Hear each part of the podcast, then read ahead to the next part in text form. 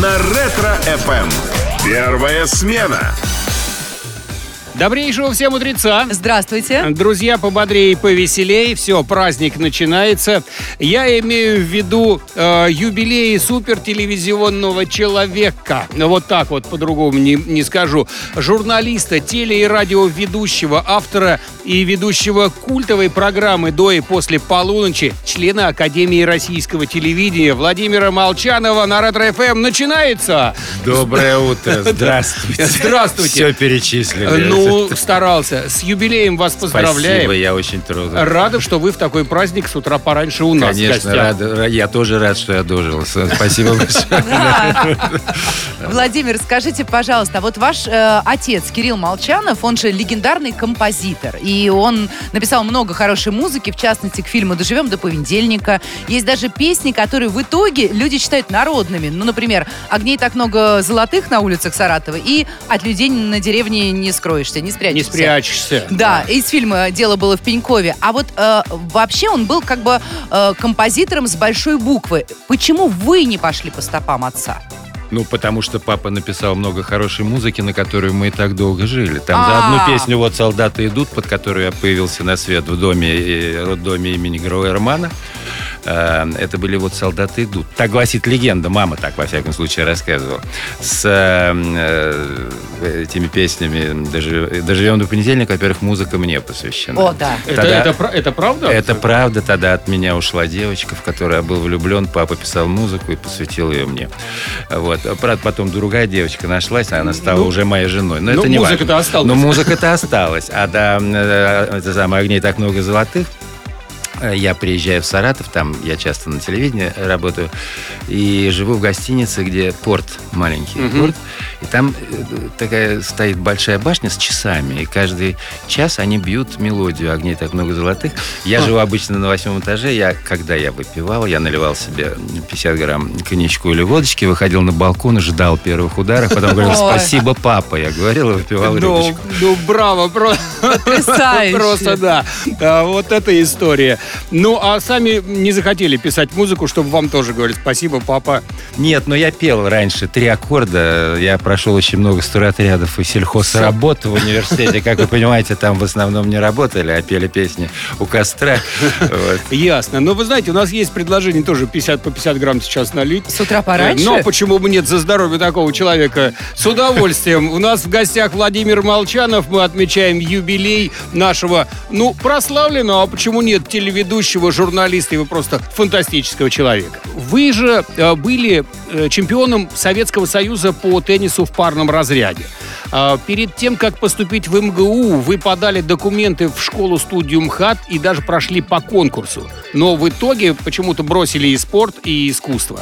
Ну и, собственно, хотелось... э, вот, Ну, по глупости. узнать. Вы знаете, я всех своих студентов, у меня много студентов, я всегда все начинаю, все первые лекции с э, поэмы Блока «Возмездие». Нас всех подстерегает случай. То есть все, что у меня происходило в жизни, вся моя работа, это все случай. Э, Чемпионом СССР по теннису в паре я не был. Я был в паре по юношам. по да, по юношескому. Да, да, и да. эта медаль наконец нашлась ее пяти лет, пять лет мы не могли найти. Я думал, что мой внук ее куда-нибудь засунул в деревню. Мы ее нашли наконец. Я был серебряным призером в миксте. Я любил играть микс, поскольку ты играешь его с женщиной, Ну, с девушкой. Мне это красиво, нравилось да. больше.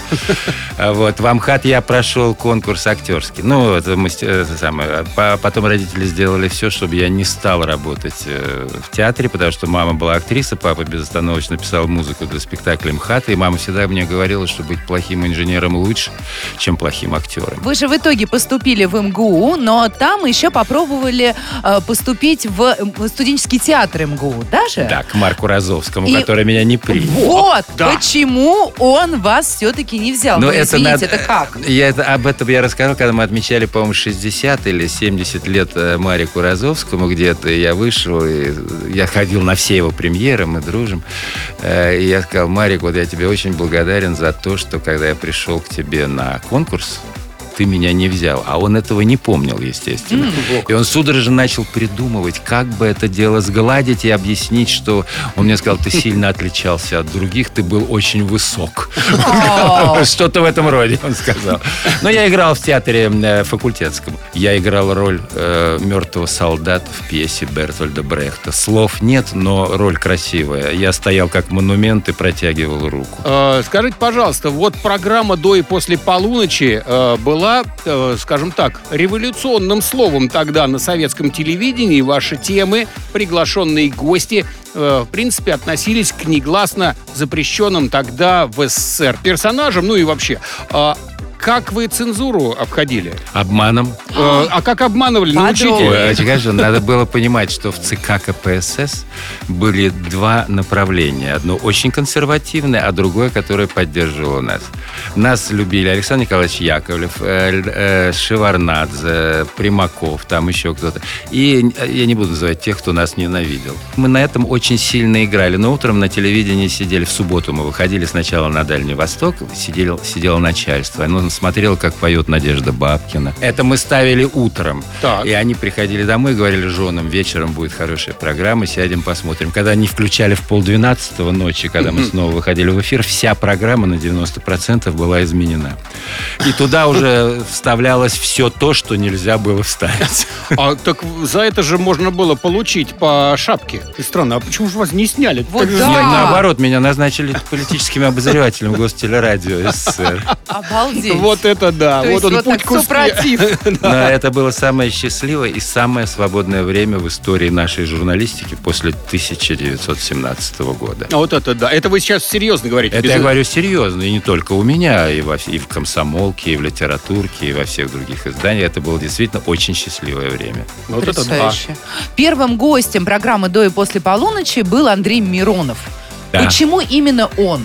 Потому что Андрей, э, ну, у нас в архиве была фотография, у него, у меня нет, ему 10 лет, мне один год, родители общались там когда-то. Потом я поехал с Апкором в Голландию, это мой язык первый, на, на год я поехал с Апкором, и выходя из кооператива посольского и неся тихо две бутылки водки в, в сумочке по дешевой цене, из этого кооператива я вдруг вижу Миронов стоит в этот же магазин посольский. Я говорю, здравствуйте. Он говорит, здравствуйте. Мрачно заходит и через минуту выскакивает. Ему кто-то сказал, это кто я. Он говорит, это вы, я вас не знал. Он пошел ко мне, да, где мы жили, где бюро. Мы немножко с ним погуляли, выпили, естественно. Э, Я показал ему билет на Североморский джазовый фестиваль, который у меня есть. Я был аккредитован, он фанат этого дела.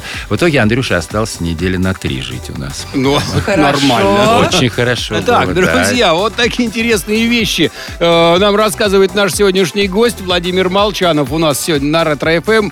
Мы отмечаем юбилей э, телеведущего. Никто никуда не расходится.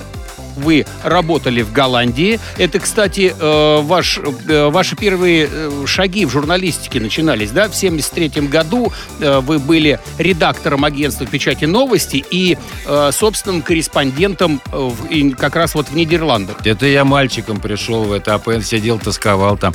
Все думал, что же я так мало денег получаю, потому что я с 14 лет получал 140 рублей за теннис. А придя, отучившись 6 лет в университете, придя в АПН, я получил 132 с надбавкой за язык. 10%, Вот. понимаете? Ты как-то- Я думал, ковыряя в носу, я долго думал, а что же мне тут делать? Я, собственно, хотел вас о голландской жизни спросить. А, Как, э, Ой, не надо. Не- ну, ну, мне, э, Нам да, интересно. э, очень интересно. Э, Скажите, э, зачем, как вы думаете, голландцы отказались от э, названия Голландия? Э, И вообще, и почему э, это произошло, И на это ваш я взгляд? совершенно никогда не понимал, потому что я всегда говорю, что я учил голландский язык, а не нидерландский. Всегда говорю Голландия, хотя там есть провинция Голландия, а не Нидерланд. Ну, всем, все хотят чего-то переименовать, понимаете? У нас почему улицы переименовывали? Потому что можно было что-то, какие-то деньги за это получить. У голландцев вряд ли получишь деньги, они Ну. очень экономные. Но тоже чего-то хотят свежего, не знаю. Но голландский вы же не забыли язык, да? Нет, ну что, конечно, нет. И, правда, раньше ты общался почти каждый день, мне звонили из Голландии, всякие комментарии и прочее. Сейчас я очень редко говорю, но раньше я как, я и на английском говорю, но в эфир с английским я выходил после стопки виски, да, тогда мне легче было говорить по-английски. Произношение было С правильно. голландским было проще, поскольку я его действительно знал очень хорошо. Лучше меня в этой стране знал язык только мой учитель. Ах, вот, так даже. Это круто, да. А можно тогда эксклюзив? Можете что-нибудь жизнеутверждающее Очень. нашим слушателям Если вы не на обидитесь. голландском? Ну, Мы нет. поста- А можно, Ева, да? я вас очень давно слушаю, вы мне всегда очень нравились. Я хочу вам сказать по-голландски «Je bent goeie meisje». Это, что это означает... приличное что-то? Ты, что означает «Ева, ты прелестная девушка». Боже мой. Слава богу, что это не мой адрес. Так мой адрес, такие слова еще не звучали. Это Ну, потрясающе. ничего, Хотя под- пикантно. Подберем что-нибудь приличное тоже. Скажите, вот одной из составляющей вашей передачи «До и после полуночи» была музыка. э, И в первой программе в конце впервые в СССР был показан клип э, «We are the world». Да. А, а также впервые там были премьеры песни «Мадонна» Александра Серов, э, «Сиреневый туман» Владимира Маркина. Скажите, это был принцип программы только премьеры или это как-то... Нет, мы иногда давали то, что где-то прозвучало, но не было известно. Например, мы давали там Марика Минкова, и уж сколько их упало в эту бездну, Алла Пугачева. Или мы давали две запрещенные песни Аллы Пугачевой, которая напела «Крысолов» и «Паромщик». Почему-то считалось, что «Паромщик» — это про Солженицына, а «Крысолов», который играет на дудочке, это про Горбачева. Но это потом все приду было сделано из-за зависти, я думаю, чтобы не проходило в эфир. А первое, да, первое мы закончили We are the world, we the children. Режиссер сделал 6 или 8 орфографических ошибок в фамилиях, потому что никто не знал, как писать эти фамилии. Потом Боря Гребенщиков, когда я снимал про него фильм, он сказал, вот когда я это ночью увидел, я решил, что в стране произошел переворот. Говорит, что-то точно изменилось. Обалдеть. Ну, действительно так, потому что в программе «До и после полуночи» мы видели просто величайших звезд, суперзвезд. Благодаря вам на интервью приходили там «Статус-кво», например, были, да, же были, вообще. были, да. И в Монтан сидел с вами в студии. Уда Линдберг. А как вам удавалось их вообще приглашать И на Монтан интервью? шел по, по, по Останкино с какой-то чудесной э, французской переводчицей, которая меня знала по программе. Я его подбегаю, объясняю, Ив, у меня студия стоит. Она ему объясняет, программа известна. Он говорит, пойдем. А о чем говорить, я точно не знаю. Обалдеть. Знаю, что Симона Сеньоре, знаю, что он из компартии этой вышел, обру- от- разругался, что сюда не пускали. Я говорю, спой, а? Он говорит, я так и думал. И он мне акапелло начал петь. Друзья, у каждого из вас есть возможность пообщаться с нашим гостем лично. Ждем ваших звонков 23 24 88 3, код Москвы 495. До нас дозвонился Павел из э, Ростова-на-Дону. О, Ростов-на-Дону. Да. Обожаю Ростов-на-Дону, особенно Ливбердон и рынок. Э, так, давайте знакомиться. Павел. Здрасте, Павел, я Владимир Молчанов. Да-да-да, Владимир Кириллович, в первую очередь хочу поздравить вас и пожелать вам чистого, светлого неба над головой. Спасибо, очень А, хочется такое здоровья- увидеть. Здоровья, удачи, счастья. Спасибо, спасибо, Павел, спасибо большое. У вас вопрос был какой-то? Да-да, у меня есть вопросик. Скажите, пожалуйста, вы знали, э, э, что чем закончится знаменитый фокус Игоря Киева? Нет, А, я понял, о чем вы говорите. Да. передаче? А это какой фокус, когда... Когда э, в сундуке опустили его в прорубь, в холодную воду, и он тут же, он через некоторое время очутился в машине в сухой одежде. а, в- Не совсем так, с а вертолета его там- по- подняли, в, его заковали в цепи, его положили в сундук, этот сундук поднял эм, эм, вертолет, и с высоты, там, не знаю, метров 50-70 э, сундук грохнулся в пруд Останкинский, Да, и через да, пару да, минут да, или да. через полторы минуты Игорь Киев вышел из машины. Я этого не знал, но я допустил тогда колоссальную ошибку. Я сделал первый анонс в программе, сказал, в следующую субботу такое-то произойдет, приходите. И Приходите, в смысле, ну, туда, к пруду? да. Ну и пришло около 100 тысяч человек. Я О. работал приблизительно в километре в другом здании. Я приехал туда на своем разбитом москвиче. Проехать не мог. И когда это все произошло, я уехать не мог. Потому, а эфир идет. э, Там стали ставить музыку. И потом я был полностью заинтригован, как это произошло. Я все время ходил. Оказалось, что они поставили... Это вы сейчас раскрываете секрет. Да, а потом Ну, уже давайте, да. они поставили какую-то там строительную эту штучку за дней пять до этого и рыли какой-то там ту- туннельчик такой по земле, куда, значит, Игорь и пролез. Когда э, поставили сундук, его положили, он через крышку вылез, пошел туда, вертолет поднялся с пустым, а он сел в «Москвич». А, так он, он уже и не летел, получается. Он не летел, не летел. Это был замечательный совершенно трюк, фокус впервые, но количество народу, тогда Останкина к этому не привыкла. Ну, э, честно говоря, когда показывали по телевизору, вот это вот не было этого ощущения огромного количества народу. Там это не было непонятно. Это вот вы сейчас рассказали. Да, там я- потом милиционеры, которые в ужасе приехали, поняв, что что-то там происходит не то, они, они посчитали, но милиционеры всегда неправильно считают, и до сих пор, тем более. Вот, но они насчитали тогда пи- 100 тысяч. Я думаю, что может быть 50. Ну, чтобы им Обалдеть. дали Ну, это- премии за то, что они не, не, Да. не два, наверное, 100. прибавили в два раза. Не, но все равно это огромное Это количество. очень много. Э, так, ну... Обалденная история, конечно. Я, честно говоря, сейчас уже в шоке, получается. Совершенно верно. Но, друзья, давайте продолжать. Любой из вас сможет принять участие в игре «Лицом к лицу», которую мы проведем вместе с Владимиром Молчановым. И, если повезет, вы сможете получить подарок от нашего гостя. Звоните 23 24 88 3, код Москвы 495. Иногда не разберешь, где тут правда, а где ложь. Лицом к лицу. Игра со звездами. На Ретро-ФМ. С добрым утром! Всем здравствуйте. Ну, С добрым утром. Ох уж этот голос. Да, Владимир Молчанов у нас сегодня в студии. Вы слышите голос именно этого человека, который сегодня отмечает свой юбилей. У нас на Ретро-ФМ в первой смене знаменитый теле- и радиоведущий, журналист и прекрасный собеседник. Э, Мы вас не устаем поздравлять э, с э, днем рождения. Это очень радует. Спасибо большое. Да, но сейчас давайте, наверное, все-таки серьезным делом займемся, поиграем с нашими слушателями. Да. Да. игра лицом к лицу. Кто-то прямо сейчас попытается получить подарок от нашего гостя. Владимир, что вы приготовили? Ну, какие-то сувениры от Ретро ФМ. Мгм. Что-то вроде маечек, на которых Ага. будут подписи, может быть, еще что-то интересное. О, не ну, надо и- сразу так уж. Подождите, ну именной автограф от вас Ну, будет. конечно. Супер. Есть за что бороться. И есть кому бороться за эти призы. До нас дозвонилась Екатерина из Москвы. Екатерина, доброе утро. Здравствуйте, Екатерина. Здравствуйте, здравствуйте, Владимир. Ну, давайте, Екатерина, поздравляйте. С юбилеем. Поздравляю. Да. Поздравляю вас с юбилеем. Очень рада с вами поговорить лично, потому что знаю вас давно. Ну, это замечательно. Вот так. Ну, ладно, так а, посмеялись, да? Посмеялись, а теперь да? о серьезном. Э, Екатерина, смотрите, сейчас Владимир расскажет вам пять фактов из своей биографии. Но ваша задача отгадать, что из этого правда, а что нет. Вы готовы?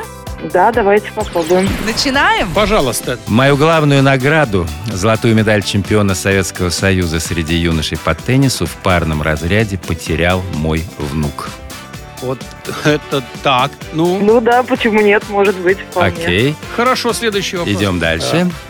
Когда я работал корреспондентом в Голландии, то в свободное время брал уроки футбольного мастерства у самого Гуса Хидинга. Да, думаю, может быть. Хорошо. Отлично, идем дальше. Да. Перед свадьбой я возил свою будущую жену к Корнею Чуковскому. Мне было важно услышать его мнение. Это правда? Ну, зная вас, думаю, да, могло бы быть такое. Так. Ну, всё, вы слишком мне доверяете. Хорошо, спасибо. А, Следующее. В редакцию программы «До и после полуночи» приходило много писем от возмущенных граждан с требованием оплатить электроэнергию, которую они сожгли, просматривая эту программу в ночное время. Ну, а что? Правда, нет? Нет, я думаю, неправда. Неправда. Хорошо. А, ну и последний вопрос. Последний вопрос. В 1984 году мы с артистом Андреем Мироновым были на Североморском джаз-фестивале в Гааге и ходили на выступления любимых музыкантов по одному билету. Правда или нет? Да, да. Так, Это да. что, Так. вы обманывали, скажем так, местных э, билетеров, получается? Об этом чуть позже. А можно уже начинать, собственно Можно говоря, начинать. да. Э, вот давайте с этого вопроса и начнем. С Действительно? этого вопроса и Да. начнем. Это действительно так. А У меня был билет бесплатный, я был аккредитованный зарубежный корреспондент, и мы по очереди ходили на берег Северного моря. Значит, я давал билет Андрюше, он шел час слушал, потом выходил, А. шел пил, пить пиво, передавал мне мою контрамарку, мой билет, и шел я час слушать. А, вот так. Э, Получается, что здесь Екатерина правильно ответила Правильно, на этот да-да-да. вопрос. Э, По поводу возмущенных граждан, которые требовали оплатить электроэнергию, которую Они, это, приходили такие письма? Это неправда. Э, Если честно, то мы получали около 10 килограммов писем в неделю с просьбой оплатить электроэнергию. Нет. Так, э, здесь Екатерина тоже права. Э, так, э, по поводу свадьбы Корнея Чуковского и его мнения о вашей будущей жене. Это не совсем так. Здесь немного истины есть, поскольку моя сестра была замужем за внуком Корнея Чуковского. Я все время ездил к ним в Переделкино, навещал ее и когда познакомился со своей женой, рискнул повезти ее тоже туда и познакомил ее с Корнеем Ивановичем Чуковским. А, Но по- насчет свадьбы я ему ничего не говорил, просто мы приехали, там немного пообщались. Ему очень понравилось, что она испанка. О, вот как. Ясно. Ну, мы как правильный зачитываем ответ? Ну, в общем, правильный. Правильный, хорошо. Так, когда вы работали корреспондентом в Голландии, правда брали уроки у самого Гуса Хидинга? Вот это неправда. Здесь ошибочка получается. С Гусом Хидингом я даже не знаком. Вот О, так. как. Здесь промашка. Э, ну и по поводу вашей медали, которую вы э, получили, медаль чемпиона Советского Союза среди юношей по теннису в парном разряде, действительно ли внук э, вот эту э, святыню потерял? Я грешил на него. Он все время все хватал, когда был маленький. Но через пять лет она нашлась. Я был счастлив, поскольку это самая дорогая для меня награда из всех, что я получил за жизнь. Ну тогда здесь получается, что Екатерина все-таки Все-таки в чем-то права. Э, Ну и надо будет решать вам судьбу э, приза, потому что у нас есть четыре правильных ответа, один неправильный, как ни крути. И э, я уж не знаю, осчастливите вы Екатерину или... Обязательно приз в студию абсолютно готов к тому, чтобы осчастливить Екатерину.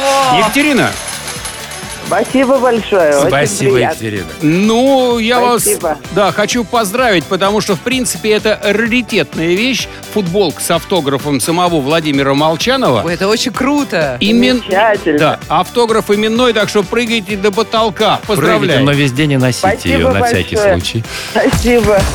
Звезды расскажут о себе все и даже больше. В игре «Лицом к лицу» на Ретро-ФМ. Продолжаем мы тут э, веселиться по случаю юбилея нашего гостя сегодняшнего.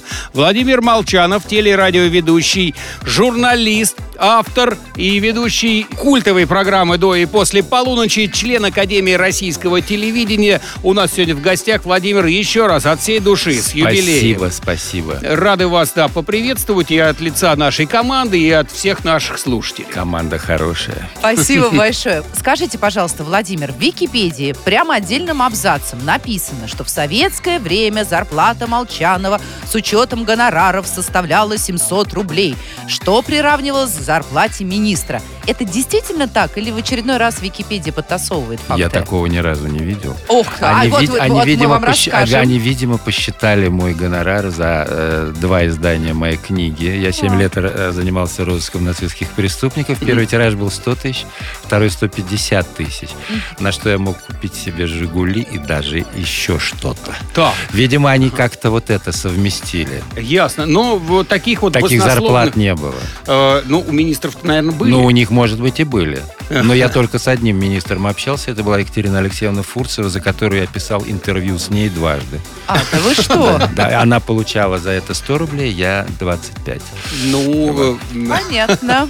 ясно. Ну, обманули э, нас. Ну, в очередной раз. Э, Что, друзья, мы еще раз от всей души поздравляем Владимира Молчанова с юбилеем. Говорим вам большое спасибо, что вы нашли именно в этот день время и пришли к нам. Э, Что-нибудь э, нашим И слушателям... обязательно Да. мое традиционное ответное. Будьте все счастливы и до, и особенно после полуночи. Ваш Владимир Молчанов. Спасибо. И жизнь сразу стала налаживаться. Не говори, мурашки пошли. Э, Ну, вас еще раз с юбилеем. И чтобы вечер сегодня сложился так, как надо. Спасибо, буду в деревне. Ой, какая красота. Там точно сложится. Большое спасибо. На Ретро-ФМ первая смена.